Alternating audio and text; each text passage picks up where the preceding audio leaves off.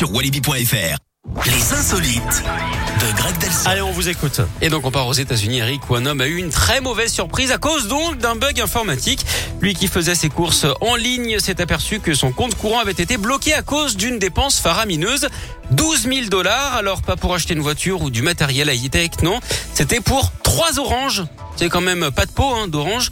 Il s'est donc rendu dans une boutique pour en parler au responsable. Le gérant était pressé, mais heureusement, il en avait dans le citron.